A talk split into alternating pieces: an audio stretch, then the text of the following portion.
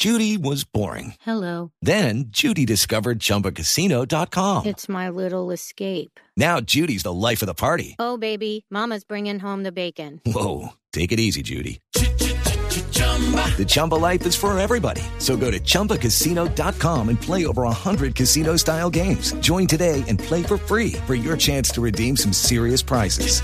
chumba ChumbaCasino.com. No purchase necessary. Void where prohibited by law. 18 plus terms and conditions apply. See website for details. Informa la Fiscalía General que fue dado de alta Jesús Santrich, Ceusis Pausias Hernández, que salió del Hospital Universitario Mederi cumpliendo los protocolos de seguridad e informa también la Fiscalía que el senador Iván Cepeda pidió permiso para visitar a Jesús Santrich, una petición que fue atendida y que se cumplió ayer en la tarde. Senador Cepeda, buenos días. Sí, buenos días, Néstor. Un gusto saludarlos. ¿Cómo le fue con Santrich? ¿Cómo lo vio? ¿Qué fue lo que le contó Santrich, senador Cepeda? Bueno, en el día de ayer, a las 3 de la tarde, junto a la senadora Victoria Sandino y también con el representante de la Cámara, Benedicto González, estuvimos en efecto en el búnker de la Fiscalía. Allí encontramos a Santrich eh, en una situación difícil, hay que decirlo, eh, se veía pálido eh, en una silla de ruedas, visiblemente afectado físicamente por todos estos últimos acontecimientos. Y en el transcurso de la conversación nos dijo que eh, cuando tuvo la información que según él provenía de fuentes eh, seguras de que el presidente estaría considerando un estado de conmoción interior la posibilidad de eh, tomar una decisión de extraditarlo por vía administrativa, eh, pues él, eh, sin pensarlo dos veces y de manera consciente, decidió quitarse la vida y solamente la, el ingreso de uno de los guardias al, sitio donde él estaba recluido en la picota, pues logró interrumpir el, el proceso en el que él ya se había cortado las venas y comenzaba a desangrarse.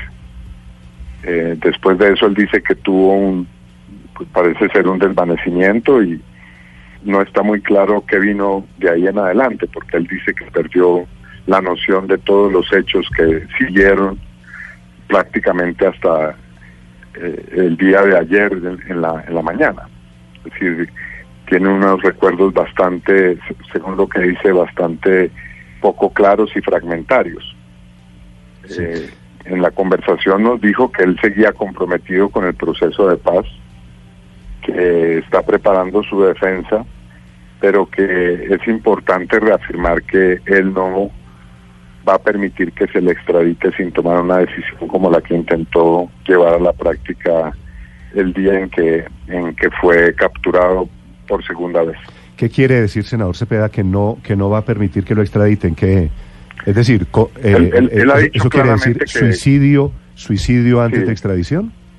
Sí, él ha dicho eso, él ha dicho eso desde el comienzo, ¿no? Y eso no es, modo de un hecho nuevo. Hay que recordar que al comienzo de este proceso sí, estuvo, en la huelga, de, huelga de hambre que fue bastante avanzada. Y ahora, pues este segundo hecho que no fue de ninguna manera banal, yo quiero decir que lo que pudimos evidenciar ayer es que en efecto el, el intento que hizo fue un intento bastante serio y, y, el hecho de que esté acompañado por una médica y por una enfermera de, de manera permanente que ha decidido autorizar la, la fiscalía, pues muestra que su situación de, de salud es una situación que no es estable. Senador, ¿con qué se cortó las venas Cepeda? Él tenía un cuchillo. Santrich. Eh, eh, senador Cepeda, ¿con qué se cortó ¿Con qué? Sí, sí. discúlpeme, senador. ¿Con qué se, se cortó las venas eh, Santrich? No, no nos, no nos describió esos, esos detalles. Ni nosotros tampoco eh, pues ahondamos en el hecho mismo. ¿no? Lo que sí pudimos corroborar es, que... Es, en los brazos, ¿no? Tiene en, la, en las muñecas un par de curaciones, ¿no? Está ahí con las vendas, sí. Cuando usted lo vio ayer, Santrich es hoy, en ese momento, ¿era un tipo lúcido, consciente? Sí, las, las, eh, todas las frases, las ideas que nos expuso tenían lógica y racionalidad y, además de eso, pues, digamos, estaban en el contexto, ¿no? Él, él, eh, él señaló, por ejemplo, para, para un poco ejemplificar esto, que, que él recibió la información de que el presidente iba a dar una rueda de prensa en Catam y que había el rumor de que en Catam estaba ya dispuesto una aeronave, una aeronave para que él fuera trasladado a Estados Unidos. Eso fue lo que él nos dijo. Pero nada de eso resultó cierto. Ese hecho, Senador Cepeda. Sí, bueno. Ni hubo conmoción.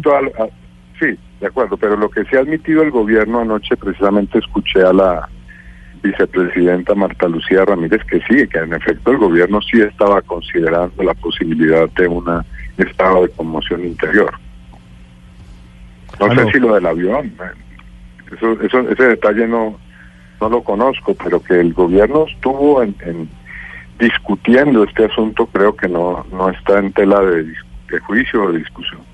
No, no, creo, creo que usted tiene razón, creo que lo discutieron que fue lo que contó Marta Lucía Ramírez anoche en la entrevista con Noticias Caracol, pero también creo que lo descartaron, como descartaron la constituyente o como descartaron el referendo. Claro, pero obviamente pues ese raciocinio lo hacemos nosotros a posteriori en este programa, pero en el momento en el que se estaba discutiendo eso, seguramente lo que pudo acontecer es que alguien le dijo a Santrich que ese era un hecho inminente y que estaba prácticamente todo listo para que fuera extraditado. Sí. Senador, dijo cuál fue la fuente de la información, de dónde provino esa versión que no solamente le llegó a Santrich, sino que comenzó a propagarse por redes sociales, por grupos de WhatsApp, información que al final resultó falsa. ¿De dónde le llega a Santrich la información? No, no, no nos precisó ni, ni le preguntamos, pero yo imagino que el entorno, las personas que lo estaban acompañando, porque en esa mañana eh, sus abogados y otras personas habían tenido ingreso para eh, pues los procedimientos que tenían que ver con, con su libertad. Senador, eh, los reportes periodísticos hablan de que Santrich tenía cierta situación como un problema de inconsciencia o de estar alucinando. ¿Esto ustedes saben a qué se debe? Si, si de pronto ingirió algo que, que lo hizo llegar a esa situación. No, yo no, yo no podría hacer eh, ninguna afirmación en ese sentido. Lo que él nos, nos dijo es que una vez se desvaneció por la pérdida de sangre, parece ser.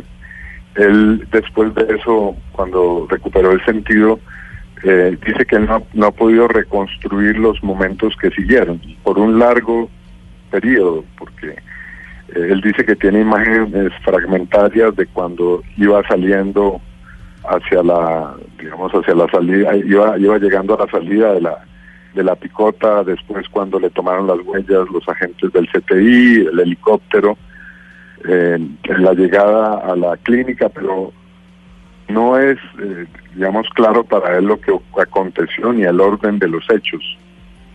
¿Ese intento de suicidio en qué momento fue, senador Cepeda? No sabría decir la hora. Eso ocurrió poco antes de, que se, le otorgara la libertad. Tal vez una o dos horas antes. pero, pero mañana. Ahí es que ahí tengo la duda, ¿por qué antes de que se le otorgara la libertad, si él no sabía en ese momento que lo iban a recapturar? No, es que el motivo no fue la recaptura, sino la rueda de prensa que estaba por dar el presidente. Es decir, en la mañana, como ustedes recordarán, hubo un muy fuerte rumor, incluso se alcanzó a, decir en las redes y algunos eh, periodistas lo comentaron que el presidente estaría considerando anunciar en la rueda de prensa la extradición de Santrich. Ese fue un rumor, repito, un rumor, subrayo eso, que corrió en la mañana de ese día. Sí. Senador, me imagino que ustedes han hablado hipotéticamente con, con la senadora Sandino, con quien estaba, o con la gente de la FARC, del partido político. ¿Qué pasa si Santrich este fin de semana o será el próximo fin de semana eh, se suicida? Que, que parece ser un destino que él tiene más o menos claro.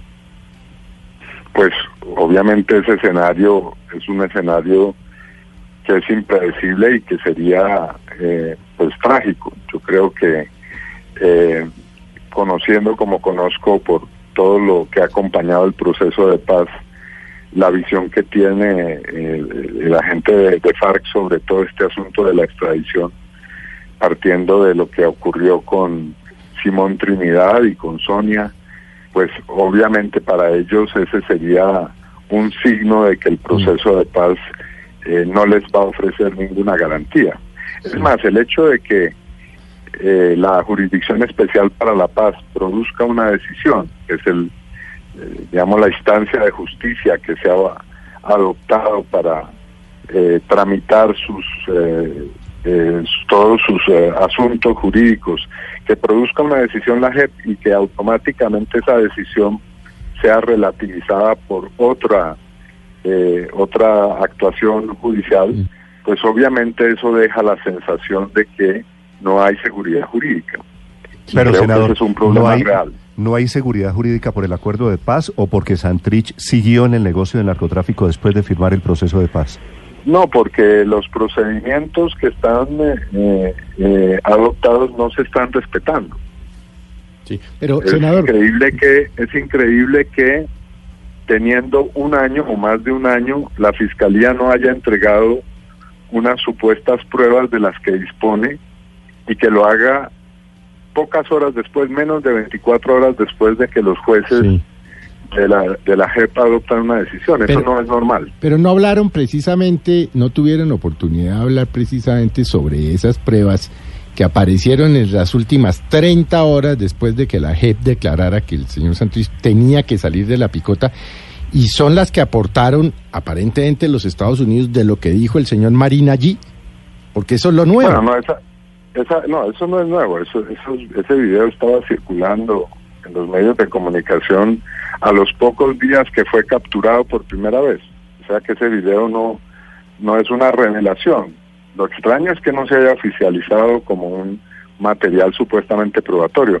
Pero por supuesto, claro que él nos dijo que él no ha hecho negocios ilícitos, Pero... que una persona que libró la guerra por unos unos ideales que pueden ser discutibles, pero que son sus ideales y que después empleó años de negociación en La Habana para lograr un acuerdo y que está dispuesto a suicidarse y no a vivir una vida de narcotraficante, pues obviamente la defensa que él hace de su comportamiento es que ha demostrado hasta la saciedad que lo suyo no es el enriquecimiento ilícito. Pero doctor Iván, apareció en las últimas horas precisamente, y lo que llevó a su recaptura, un, no un video que ya conocíamos del señor Marín, un video que conocíamos desde hace más bueno, de un año. Lo conocíamos sin audio. Sin audio, ¿no? Sino que lo que aparentemente pasó es que llegó un nuevo testimonio ante la justicia norteamericana del señor Marín en las últimas horas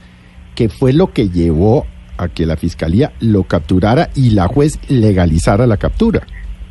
Bueno, lo que realmente impacta es que eh, aquí parece que había un cálculo para llegar a esta situación.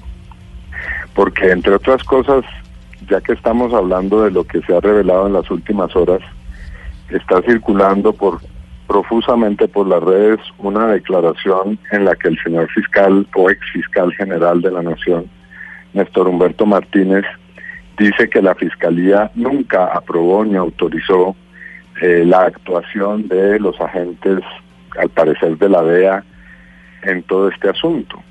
O sea que todas esas pruebas que se recogieron podrían estar viciadas de ilegalidad. Y Se- digamos, cuando si eso se suma, si eso se suma a todos los demás hechos, el cuadro es que realmente esta investigación ha sido llevada, digamos, por lo menos con un- unos signos de, de vicios de procedimiento muy graves. Senador Cepeda, cuando usted ve el video, esos siete minutos, y me imagino que usted los ha escuchado, ¿usted no cree que ellos estaban hablando de droga? ¿Usted realmente cree que Santrich estaba dedicado a la importación o exportación de electrodomésticos?